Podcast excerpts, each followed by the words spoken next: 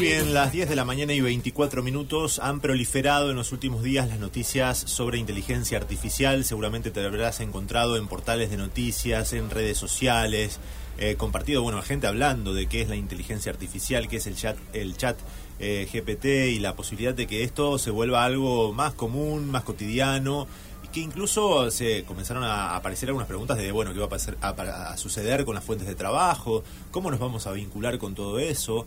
Em, lo encontraste, ¿no? Lo viste y te encontraste con esa, esos sí, y algunos fueron hasta más lejos. Eh, somos la generación Terminator, eh. Eh, hablando de que las máquinas iban a apoderar de, de nosotros y que bueno, una cuestión un poquito más paranoica y más. Claro, bueno, vos que entendiste, digamos, que vamos a poder pedirle a, algo, a una máquina, eh, una serie de tareas, vamos a poder hacerle preguntas y que nos respondan, a ordenarle algunas cuestiones, digo, básicamente en, en dos palabras sería algo así. Eh, sí. O por lo menos eso es lo que entendí yo, pero bueno. desde la completa ignorancia, sí, lo que entendí fue que uno puede, puede empezar a evacuar determinadas consultas con eh, estos chats, digamos. Bueno, pero le vamos a preguntar a un especialista que estamos, que tenemos en contacto, que está en línea con nosotros, que es Juan Pablo Manzón, CTO de Winner Lab y docente de la UNR de Inteligencia Artificial. Em, bueno, nos dará algunas respuestas. Y Juan Pablo, ¿cómo te va? Buen día. Guillermo Federico, ¿cómo están? Bien, bien, muy bien. Acá preguntándonos sobre inteligencia artificial y queremos tener respuestas sobre eh, qué es el chat GPT. No sé si lo estoy pronunciando bien y si nos podés dar alguna definición más concreta.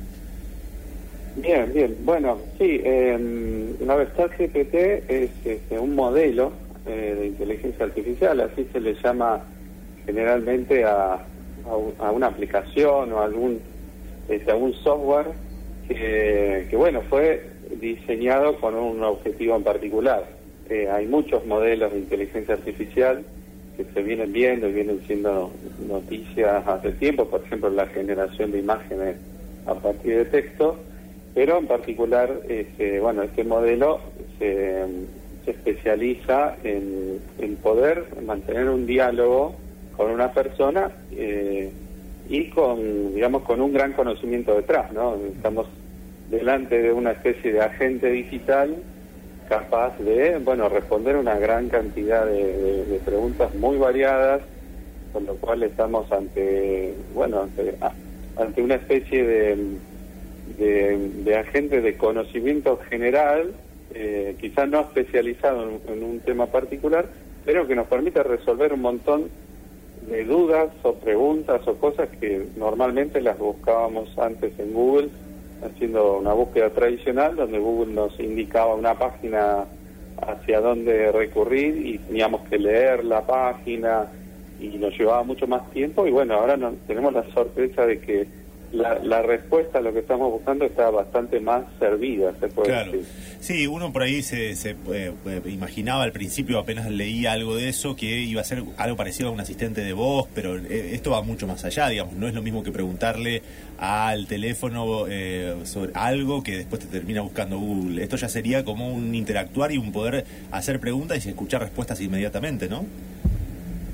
Sí, sí. Eh, esto es una evolución de, lo que, bueno, el año pasado fue un modelo que también eh, se escuchó mucho en las noticias, quizás, bueno, obviamente superado por otros temas como, como la guerra y demás, pero pero los que estamos en el, mundo de la inteligencia artificial nos sorprendimos cuando salió un modelo que se llama GPT-3, capaz de predecir texto y, y, con también con un, un gran eh, se puede decir, conocimiento, un montón de información de textos y libros eh, recopilados de, bueno, toda la historia de lo, de lo que han escrito los humanos. Ese modelo, este, bueno, fue evolucionando y se le dio la característica ahora de poder mantener un, diálogo.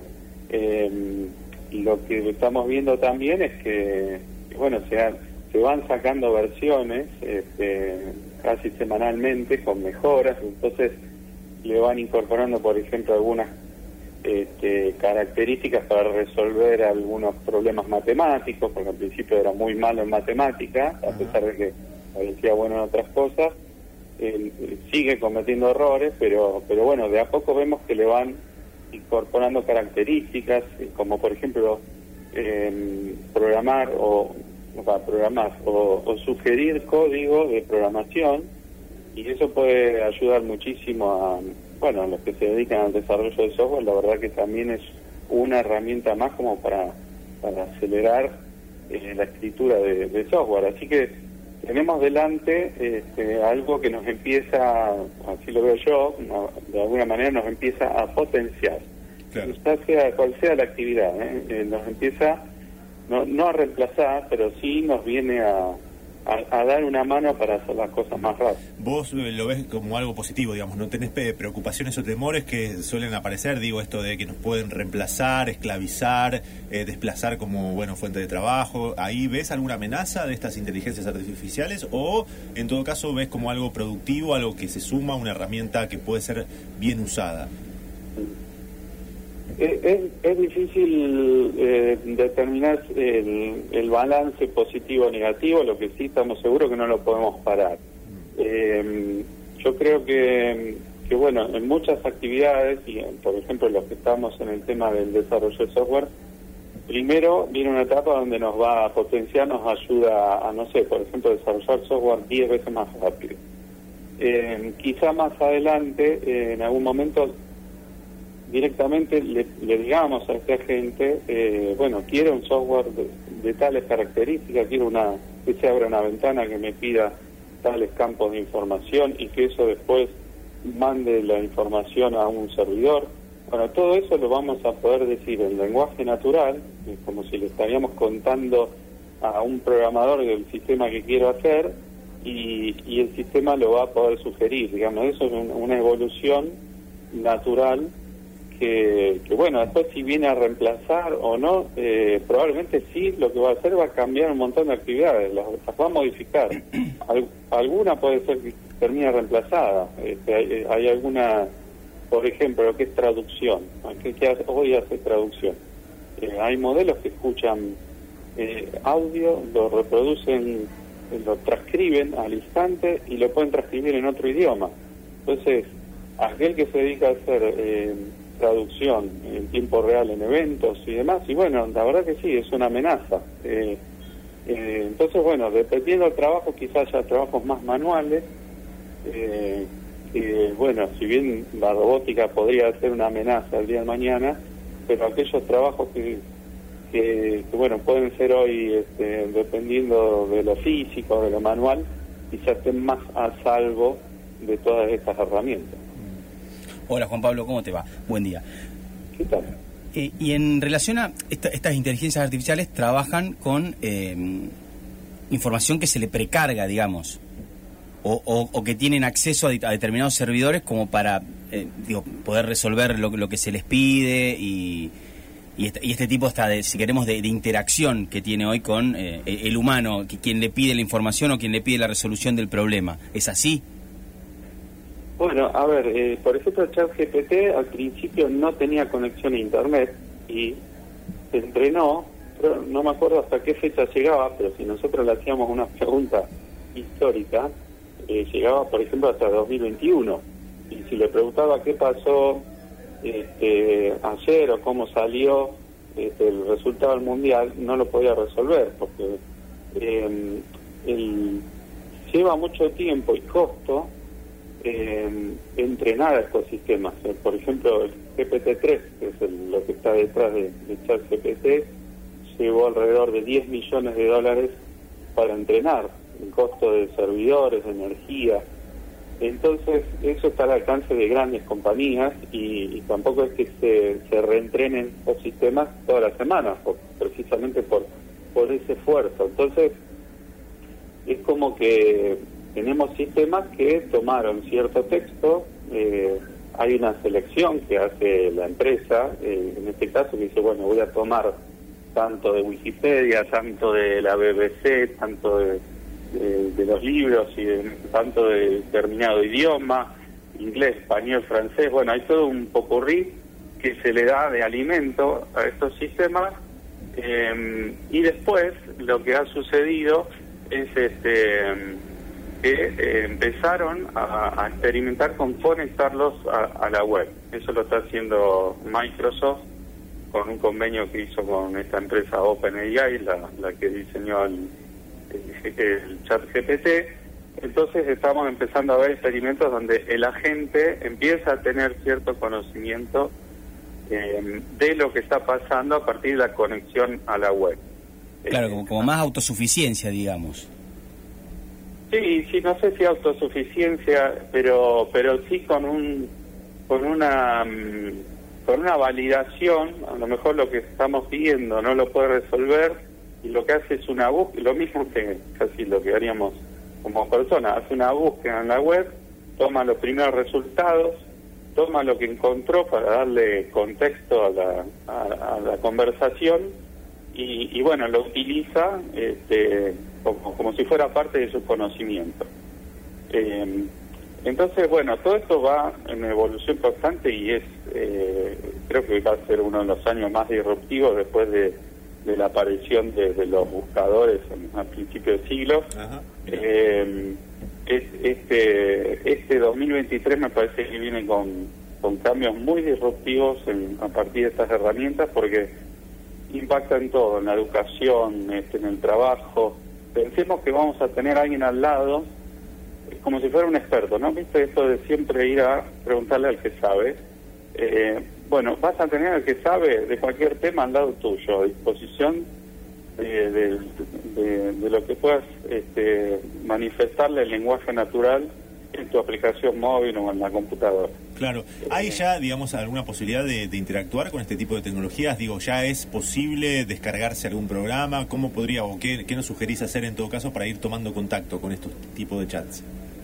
Bien, eh, si entran a chat.openai.com barra chat, ahí van a encontrar el chat GPT, es gratuito, puede llegar a tener alguna demora o estar fuera del servicio por porque este fue uno de los servicios, eh, históricamente fue el sistema que llegó al millón de usuarios más rápido que cualquier otro sistema. Le ganó, bueno, a, Facebook, este, a, todas las plataformas que hoy conocemos que fueron de rápida adopción.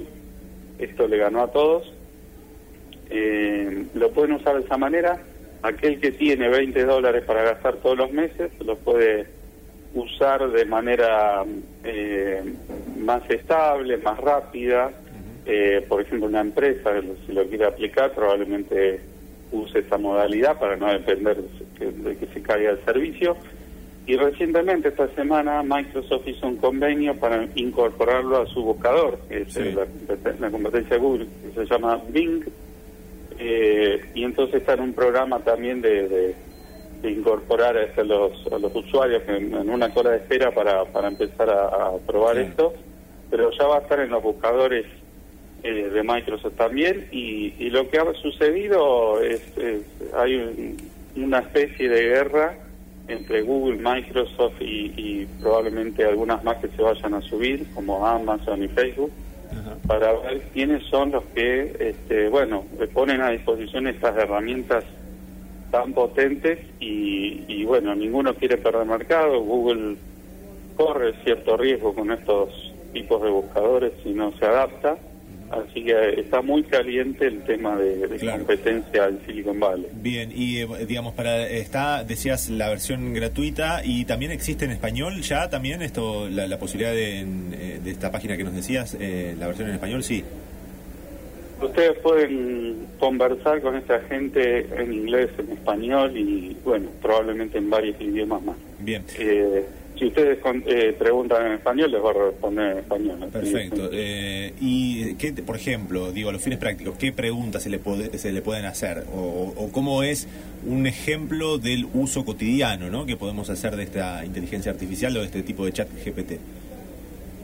Bien, por ejemplo, un uso podría ser, bueno, que yo tengo tantos ingredientes en la heladera que, comida me recomienda. Ah, pero genialidad, te resuelve, digamos, eh, cosas así, desde los más sencillos hasta pedirle, por ejemplo, algo de, la historia de la humanidad de siglos atrás.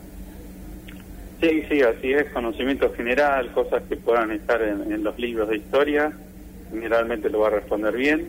Eh, muchas veces responde con un nivel este, básico en la respuesta y después nosotros podemos repreguntar y podemos decir, bueno, pero quiero también eh, que me detalles tal parte de la respuesta Eh, entonces podemos, este, bueno, establecer un diálogo en definitiva e ir profundizando en algún tema.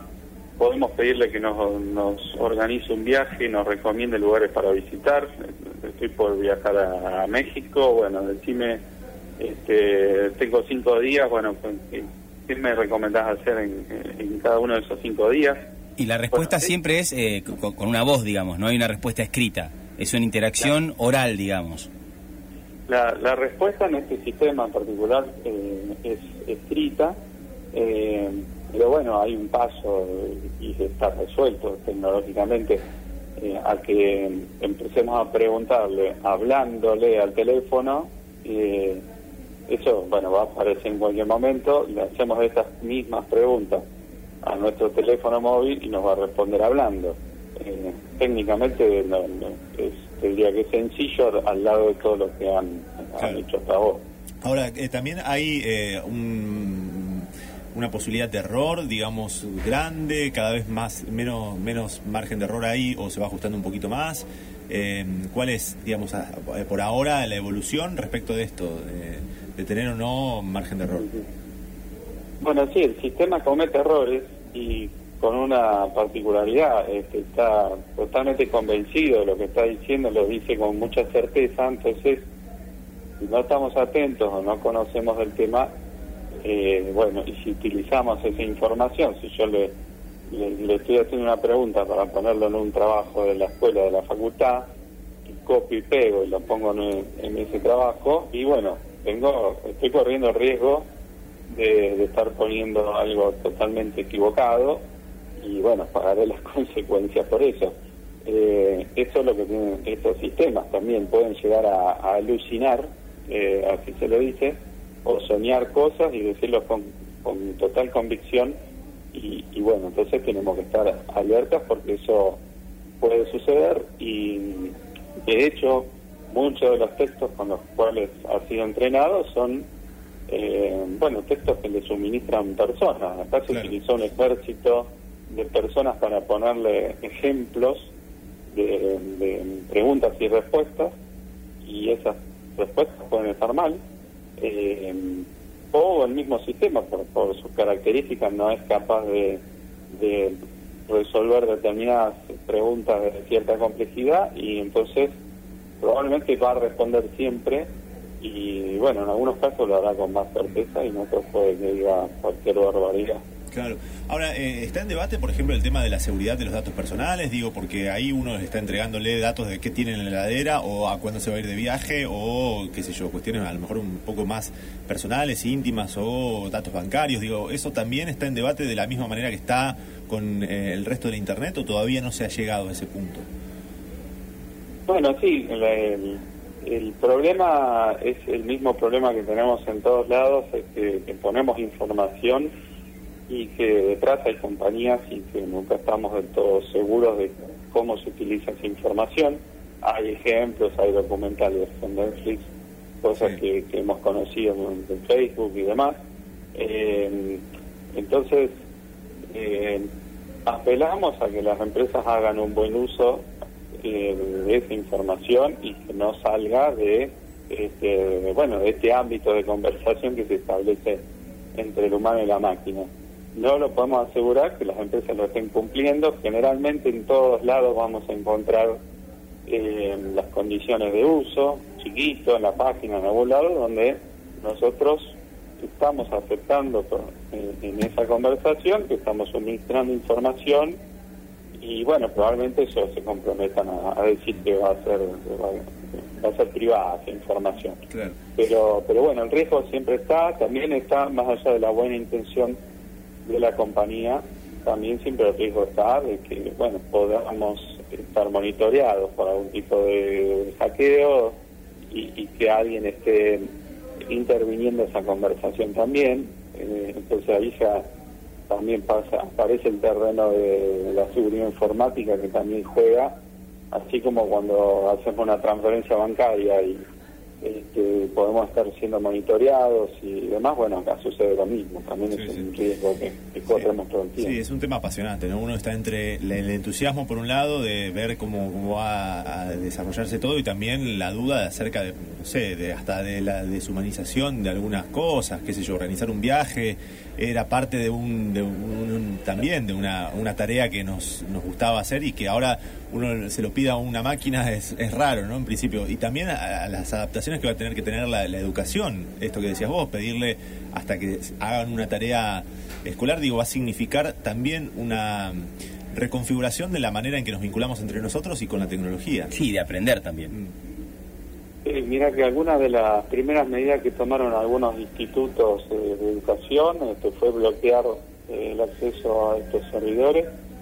Eh, eso creo que es inevitable, imparable, y bueno, y otros, por ahí se he visto algunas iniciativas docentes aceptando de que lo van a utilizar, entonces aceptando que es una nueva herramienta, que la usen con, con responsabilidad, que sepan que la herramienta les puede sugerir algo, que puede estar mal, que lo tienen que chequear, pero pero bueno, eh, no, yo creo que es imparable, entonces si no lo eh, no nos amigamos, este, no, no lo va, no, es tapar el sol con la mano. Claro. Eh, una última, al menos de mi parte, sobre el tema este que decías de, bueno, algunas profesiones o, tareas pueden ser reemplazadas, por ejemplo, digo esto de la traducción en vivo en algún evento.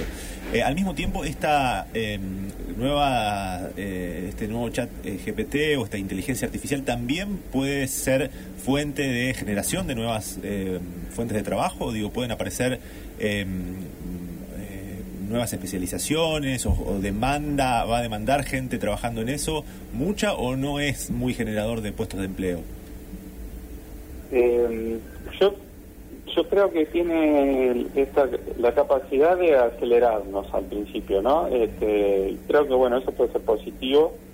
Eh, ahora, de crear puestos nuevos, probablemente em, se me ocurren en el ámbito de las empresas van a empezar a aparecer ciertos roles que hagan una gestión de estas herramientas, de cómo, bueno, cómo utilizarlas, este, en qué casos este, bueno, este, son de utilidad, en qué casos pueden ser peligrosas. Eh, pensemos que esto va a empezar a aparecer en las herramientas ofimáticas, en el procesador de texto, este, en la planilla de cálculo en todos lados vamos a tener un botoncito donde eh, tenemos sugerencias y, hasta nos va a resolver parte del trabajo. Entonces, las empresas van a necesitar hacer una gestión porque, digamos, se viene un cambio cultural muy disruptivo dentro de las empresas a partir de esto, que tiene que empezar a, aparecer nuevos roles totalmente impensados, este, que tienen que ver con la gestión de, toda la, la IA. Eh, y bueno, probablemente se me pierda un montón de cosas, creo que van a, como todo, como todo ¿no? En algún momento aparecen los community managers a partir de que existían las redes sociales. Bueno, acá van a, van a empezar a aparecer cositas nuevas también. Y otras se irán diluyendo.